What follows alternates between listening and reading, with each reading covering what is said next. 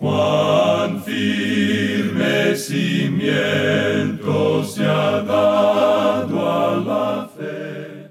A través de la Biblia, un análisis de la Biblia libro por libro que le ayudará a crecer espiritualmente. Estos estudios fueron diseñados por el Dr. J. Vernon McGee. Acompáñenos en este fascinante recorrido a través de la Biblia. La palabra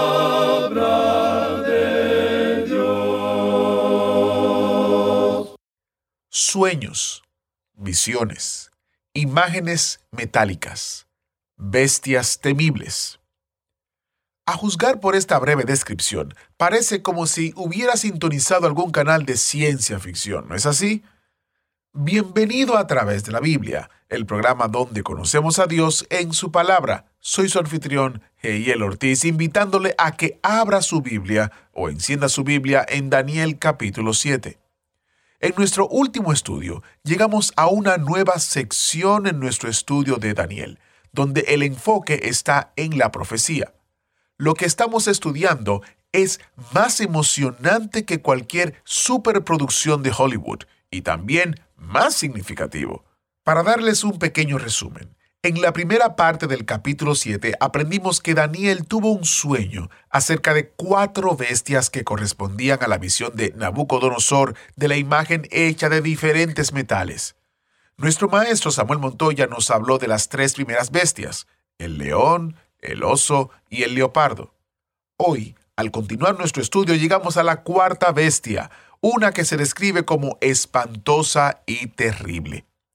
Si usted quiere profundizar aún más en su estudio de Daniel, le invito a que aproveche los recursos destacados de este mes, que consiste en el comentario de Ezequiel y Daniel, ambos libros en un solo volumen, y a la vez el librito Lecciones de Valor del libro de Daniel. Estos dos recursos se encuentran en nuestra página web como descargas digitales. Como todo lo que tenemos en nuestra página web, son gratuitos y le invitamos a descargarlos y hasta compartir la página con sus amigos y conocidos. El sitio web es a través de la biblia.org. Lamentablemente no nos es posible enviar los recursos fuera de los Estados Unidos, pero para aquellos que tienen una dirección en los Estados Unidos, con mucho gusto se lo enviamos sin costo alguno. Solo debe de llamarnos. El número es 1-800-880-5339 y puede solicitar los recursos. Encuentre este y todos los detalles relacionados a los recursos destacados en a través de la biblia.org barra destacado. Ahora tome su Biblia, vayamos al libro de Daniel capítulo 7 e iniciamos este tiempo en oración. Padre Celestial, tu palabra que es viva y eficaz nos instruye y nos enseña y nos muestra cómo podemos vivir para ti. Ayúdanos a entender y comprender lo que en ella está escrito. Que tu Espíritu Santo habla nuestra mente y corazón de manera tal que podamos asimilar tu verdad. En el nombre de Jesús te lo pedimos. Amén. Nos encontramos, amigo oyente, en el capítulo 7 del libro de Daniel y hoy comenzamos nuestro estudio en el versículo 7. Aquí en esta parte del libro de Daniel estamos observando las cuatro bestias que Daniel vio en su sueño. Aquí se nos presenta la segunda visión que él tuvo. Es la visión de una bestia que no se puede clasificar y de unos cuernos. Esto representa al imperio romano, lo mismo que las piernas de hierro representaban a Roma en la estatua de Nabucodonosor. Leamos pues el versículo 7 de este capítulo 7 de Daniel. Después de esto miraba yo en las visiones de la noche, y he aquí la cuarta bestia, espantosa y terrible, y en gran manera fuerte, la cual tenía unos dientes grandes de hierro. Devoraba y desmenuzaba, y las obras hollaba con sus pies, y era muy diferente de todas las bestias que vi antes de ella, y tenía diez cuernos. Vamos a esperar hasta llegar a la interpretación de este sueño antes de entrar en todos los detalles. La explicación de esto la encontramos allá en el versículo 19 de este mismo capítulo. Allí encontraremos que se le da más atención a la cuarta bestia que a las otras tres juntas, y la interpretación es importante, y es importante para nosotros hoy, porque esta parte en particular se relaciona con la época en la cual nosotros estamos viviendo. Estamos viviendo en la época de la cuarta bestia, amigo oyente. Aparentemente estamos viviendo en la época cuando los dedos y el cuerno están comenzando a manifestarse. Vamos a ver esto en más detalles. Queremos ver la explicación que el Espíritu de Dios nos ha dado y eso nos librará de cualquier clase de especulación. Pero ahora observemos esta bestia que no se puede clasificar. La cuarta bestia es completamente diferente a las demás y se mantiene separada de las demás, porque todas las otras bestias tienen su contraparte, digamos, en el bosque, la selva y el zoológico. Creemos que la mayoría de nosotros hemos podido ver un león o un oso o algún leopardo o pantera, pero estamos seguros que nunca hemos podido ver una bestia como la que se relata aquí, en la tierra, en el mar o en el aire. Esta bestia es una bestia muy fuera de lo común. Después de soñar con una bestia como esta, no creemos que ninguna aspirina o alguna otra píldora le pueda ayudar a uno a conciliar el sueño nuevamente. Pensamos que uno se pasaría la noche despierto. Bueno, notemos lo que dice este versículo 7 en cuanto a la bestia. Leamos el versículo 7 otra vez. Después de esto miraba yo en las visiones de la noche, y he aquí la cuarta bestia, espantosa y terrible y en gran manera fuerte, la cual tenía unos dientes grandes de hierro. Devoraba y desmenuzaba, y las obras hollaba con sus pies, y era muy diferente de todas las bestias que vi antes de ella, y tenía diez cuernos. Esta bestia que representa al imperio romano se caracterizaba por su fortaleza. Provocaba temor y terror. No tenía ningún parecido a ninguna de las bestias que la precedían. Tenía dientes grandes y de hierro, y creemos que esto la identifica con las piernas de hierro que ya hemos visto y que representaba al imperio romano. El talón de hierro de Roma estuvo sobre el cuello de este mundo por un milenio, y mucho se ha dicho en cuanto al imperio romano. Aún hasta este día sorprende a los historiadores. Y fue Gibbon quien dijo lo siguiente, y entendemos que Gibbon no era creyente. Él dijo, el imperio romano llenaba al mundo, y cuando el imperio cayó en las manos de una persona, el mundo se convirtió en una segura y triste prisión para sus enemigos. El resistirlo era fatal y era imposible tratar de hacer eso. Hasta aquí las palabras de Gibbon. Otro escritor, el doctor Roberto Caldwell, quien también ha escrito un buen libro sobre Daniel, dijo lo siguiente. Hace dos mil años, Roma le dio al mundo la unidad ecuménica que la Liga de Naciones y la Organización de las Naciones Unidas han tratado de lograr en nuestra época. Los esfuerzos modernos no son nada original, como suponen muchos de nuestros contemporáneos, sino que son avivamientos de los ideales romanos que se habían perdido completamente desde la época de César Augusto. Hasta aquí lo que dice el doctor Roberto Caldwell. Amigo oyente, el imperio romano simplemente se desintegró, y así es como está hoy. Roma aún continúa viviendo, vive en Francia, en Italia, en Alemania, en España y Austria. Vive en esas naciones a orillas del Mediterráneo y en el norte de África. Todas ellas formaron parte del imperio romano. Nadie doblegó al imperio romano. Se desintegró en estas naciones diferentes. Ahora note usted que esta bestia tenía diez cuernos, y esto le hacía algo muy fuera de lo común. ¿Cuándo fue la última vez, amigo oyente, que usted vio a una bestia que tenía diez cuernos? Obviamente esos diez cuernos corresponden a los pies de la imagen con los diez dedos que Nabucodonosor soñó. Y el énfasis no es en el origen de este imperio, sino más bien sobre el período del tiempo final de los diez cuernos el Espíritu de Dios dirigirá más atención en darnos la interpretación y todo lo demás junto. Es mucho más importante para nosotros porque esto aún no se ha cumplido. Aparentemente nosotros estamos viviendo en algún período cerca de un tiempo final.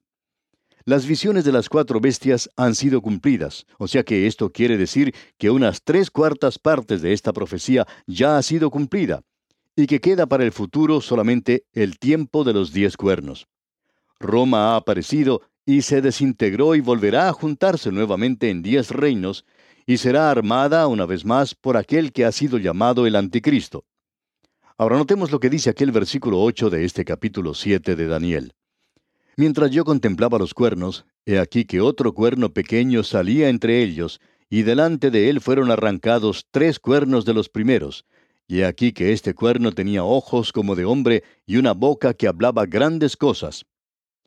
Nuestra atención ahora es dirigida hacia los diez cuernos. Notemos que ellos no representan un quinto reino. Ellos crecieron de la cabeza de la cuarta bestia y son el último desarrollo de la cuarta bestia.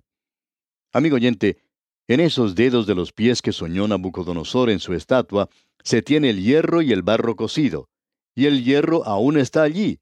Roma aún está allí, Pero el barro cocido, la debilidad, también se encuentra allí. Y creemos que es posible apreciar este tipo de debilidad en la democracia. Creemos que aquí se tiene el hierro del gobierno autocrático de una persona y luego tenemos el barro cocido, la multitud, la democracia. Nosotros pensamos que la democracia es algo verdaderamente grande, pero hablamos hoy en cuanto a la libertad que tenemos, y tenemos libertad. Pero francamente, es casi un chiste hablar hoy de lo importante que es Juan Pueblo. Usted y yo no somos muy importantes para decir verdad. De vez en cuando, cuando alguna persona está buscando ocupar algún cargo en el gobierno, la mayoría de los políticos se presentan por la televisión y nos dicen lo importante que somos, lo maravillosos que somos y lo inteligentes que somos. Ahora, quizá esto no le incluya a usted, amigo oyente, pero pienso que en mi grupo somos un poco torpes, si se me permite la expresión. Pensamos que nuestro voto realmente vale, pero por lo general no tenemos ni siquiera la oportunidad de elegir al presidente de nuestra nación. Hay varios candidatos por lo general, y a nosotros no nos gusta ninguno de ellos y por tanto no podemos votar a favor de ninguno de ellos, sino que votamos en contra de todos ellos. Sin embargo, esta gente nos dice siempre lo importantes que somos. Yo en realidad tengo muy poco que ver con elegir a una persona, pero me doy cuenta que esas diferentes camarillas de cabilderos, a ellos son los que los eligen. Hay otras personas que están haciendo la elección y yo no tengo nada que ver con eso. El político, si quiere permanecer en su cargo, tiene que buscar el apoyo de un grupo de minoría, y él trata de apelar a ese grupo y a este otro grupo minoritario, y él les promete todo lo que ellos quieren. Y cuando él hace eso, ya no queda nada para mí, ni tampoco para usted, amigo oyente. No queremos que usted piense que estamos llorando, por el contrario, le damos gracias a Dios por la libertad que tenemos. Pero, amigo oyente, como dijimos en nuestro programa anterior, creemos que se nos ha lavado el cerebro, y esto lo decimos claramente. El ideal de Dios para el gobierno no es la democracia, es más bien la peor clase de dictadura. Y cuando decimos la peor clase, queremos decir que es una verdadera dictadura. Cuando el Señor Jesucristo gobierne sobre esta tierra, Él no le va a preguntar a usted ni a ninguna otra persona cómo quiere que se hagan las cosas. Él las va a hacer. Este mundo va a marchar según la manera que Él quiere que marche, no de la forma en que usted o yo queramos. Esa es una de las razones por la cual usted y yo tenemos que ser semejantes a su imagen, porque va a ser algo desagradable tener a alguien que esté gobernando como un dictador, y él va a hacerlo de la forma en que él quiera y no nos va a preguntar a nosotros. Y si nosotros nos rebelamos o estamos en rebelión contra él, no va a ser algo placentero. Esa es la razón por la cual él va a quitar de su reino todo aquello que ofenda. Nosotros debemos postrarnos ante él hoy y ese es el ideal de Dios para el gobierno. Es algo terrible, como hemos visto anteriormente en esas citas de Gibbon y el doctor Caldwell que mencionamos. Ellos decían que cuando ese imperio romano cayó en las manos de un hombre, fue algo terrible. Esa fue la razón por la cual María y José tuvieron que ir a Belén para empadronarse para el censo cuando Jesús nació allí en el pesebre. Y le damos gracias a Dios que fue algo privado, que no fue en ese mesón. Pero ella no debió haber estado viajando. Pero a César Augusto no le importaban nada los niños. Todo lo que le importaba a él en cuanto a los niños era que ellos crecieran y se convirtieran en hombres para que pudieran ser usados en su ejército. Y todo lo que le interesaba a él eran los impuestos. Amigo oyente, no creemos que las cosas hayan cambiado mucho desde entonces. El alarde jactancioso del hombre no tiene ninguna base en los hechos. Roma aún vive. Simplemente se desintegró y ahora alguien tiene que tomar estos cuernos, juntarlos una vez más, y él dice aquí que un cuerno salió de entre los demás. Roma se desintegró a causa de la corrupción interna, a causa de la vida licenciosa y de borrachera que se vivía. Y vamos a regresar a esto una vez más. Estos cuatro imperios cayeron a causa de la borrachera. Y hoy decimos nosotros que las drogas son un problema, pero que el licor es algo legal. ¿A quién estamos engañando, amigo oyente? ¿Estamos sufriendo el lavado cerebral hoy? Hay muchas personas que consideran que el beber socialmente, ah, no tiene nada de malo. Y hay millones de personas alcohólicas que tratan de trabajar hoy. Eso es parte del problema de este mundo. Y eso, por supuesto, no incluye a la cantidad de mujeres que son borrachas también. Es imposible conseguir información en cuanto a esto, ya que esto no se divulga. Y la mujer o comete suicidio o es colocada en un manicomio. Ese es el cuadro que tenemos en la hora presente. Roma, pues, se desintegró y ya hemos visto esto anteriormente. Pero queremos recalcarlo otra vez. Es interesante notar que haya gente que esté buscando a un hombre que sea capaz de armar esto una vez más. ¿Qué fue lo que sucedió con Roma? Roma va a ser armada otra vez. El historiador alemán Hoffmann fue quien dijo, Cuando los alemanes y los eslavos avanzaron parcialmente en territorio romano, dentro de la posición histórica del imperio romano, los príncipes se casaron con mujeres de las familias romanas. Carlomagno fue un descendiente de una casa romana, al mismo tiempo el emperador alemán Otto II y el gran príncipe ruso Rademan se casaron con las hijas del emperador oriental romano. Y esto era algo característico para la relación de las naciones inmigrantes hacia Roma. Ellos no formaron un nuevo reino, sino que continuaron el romano. Así es que continúa hasta el fin de todo poder terrenal, hasta su ramificación final en los diez reinos, y el tratar de señalar a estos sería considerado tan fuera de lugar como el fijar la venida de Cristo, con lo cual ellos permanecen conectados mañana o el día siguiente. Hasta aquí las palabras del historiador alemán Hoffmann. Ahora notemos lo que dice aquí Daniel. Él dice que otro cuerno pequeño salía de entre ellos, y esa es la clave de toda esta situación. Se mencionan diez reinos y no sabemos cuáles son. Roma sencillamente fue a estos reinos y se desintegró. Va a venir ahora un cuerno más pequeño y aparte de los otros y va a controlar la situación. Vamos a regresar a este cuerno cuando lleguemos a la explicación, a la interpretación. Tenemos luego la visión del Hijo del Hombre que viene en las nubes del cielo. Leamos el versículo 9 de este capítulo 7 de Daniel ahora. Estuve mirando hasta que fueron puestos tronos, y se sentó un anciano de días, cuyo vestido era blanco como la nieve, y el pelo de su cabeza como lana limpia, su trono llama de fuego, y las ruedas del mismo fuego ardiente. La escena cambia ahora al cielo. Se revela el trono de Dios. Creemos que esta es la misma escena que se describe en el capítulo 4 de Apocalipsis, también en el capítulo 5 es la preparación para el juicio de la gran tribulación durante la segunda venida de Cristo a este mundo. Y Daniel dice, estuve mirando hasta que fueron puestos tronos. Eso corresponde a Apocalipsis capítulo 4 versículo 4, porque aunque Juan da allí la cantidad de los ancianos y otros detalles, Daniel no se preocupa con eso, porque él no le está hablando aquí a la iglesia. Su tema no incluye a la iglesia y su vida futura. Ahora el anciano de días se refiere al Dios eterno dice Daniel, cuyo vestido era blanco como la nieve. Eso se refiere a sus atributos de santidad y justicia.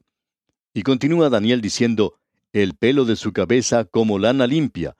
Eso nos habla de su sabiduría infinita y de su eternidad. Su trono llama de fuego. Eso nos habla del juicio. Y las ruedas del mismo fuego ardiente.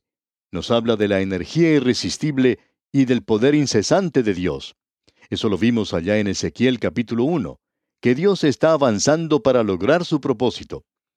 Y luego continuamos aquí en el versículo 10 leyendo, Un río de fuego procedía y salía de delante de él. Millares de millares le servían y millones de millones asistían delante de él.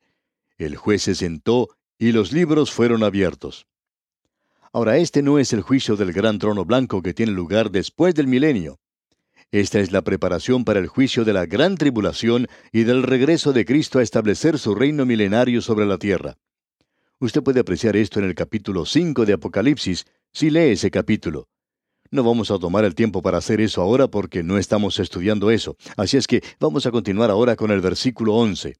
Dice Daniel, Yo entonces miraba a causa del sonido de las grandes palabras que hablaba el cuerno, miraba hasta que mataron a la bestia y su cuerpo fue destrozado y entregado para ser quemado en el fuego.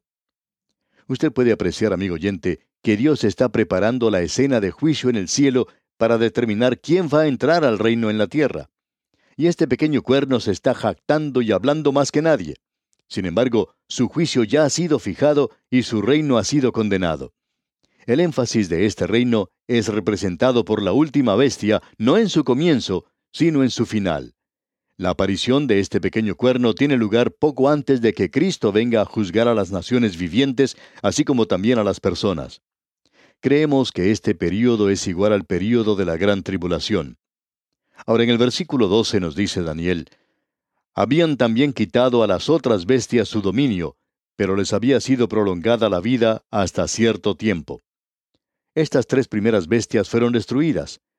El origen y la filosofía de los reinos que ellas representaban aparentemente viven y serán manifestadas en el período de la gran tribulación.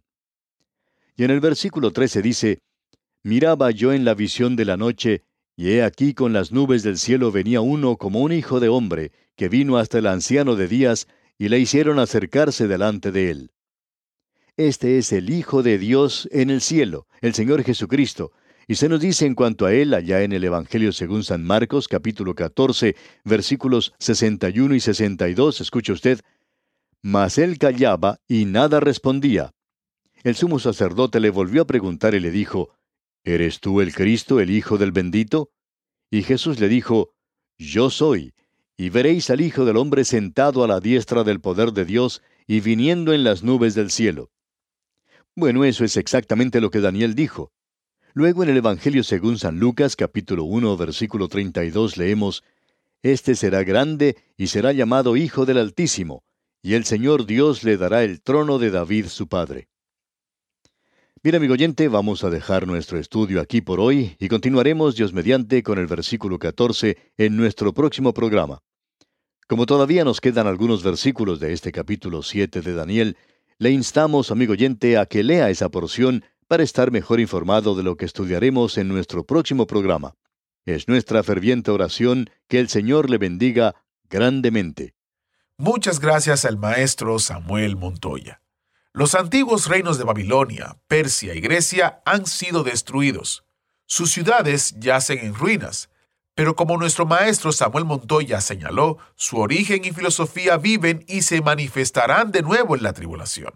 En los próximos días estaremos escuchando más acerca de la tribulación y la segunda venida de Cristo. Así que quédese con nosotros para más del asombroso libro de Daniel. Le tengo una pregunta. ¿Ha usado Dios esos estudios de Daniel en su vida? ¿Ha aprendido? ¿Cómo ha sido desafiado o animado? ¿Cómo ha crecido su fe? Envíenos un correo electrónico y comparta cómo Dios ha estado obrando en su vida. Nuestra dirección electrónica es atv.transmundial.org o visite a través de la biblia.org barra testimonio y déjenos un mensaje allí nos sería de mucho ánimo, no solo a nosotros, el equipo que trabajamos en el ministerio, sino también a los donantes que colaboran con nosotros económicamente y hacen posible todo lo que hacemos para que usted pueda acceder al programa en las diferentes plataformas como Spotify, Apple Podcast, YouTube, nuestra aplicación, la radio y también para que podamos ofrecer sin costo alguno los recursos que acompañan el estudio en audio como los comentarios, las notas y bosquejos y los libritos. El correo otra vez es atv.transmundial.org y el sitio web es a través de la biblia.org barra testimonio. ¿Fue de ayuda para usted el estudio de hoy? ¿Desea enviarnos algún comentario de lo que ha estado escuchando? Entonces escríbanos, no espere más. Nuestro correo electrónico es atv@transmundial.org. atv@transmundial.org. Si desea recibir las notas y bosquejos de lo que estamos estudiando, suscríbase gratis en nuestra página en internet a través de la Biblia .org barra notas a través de la biblia.org barra notas.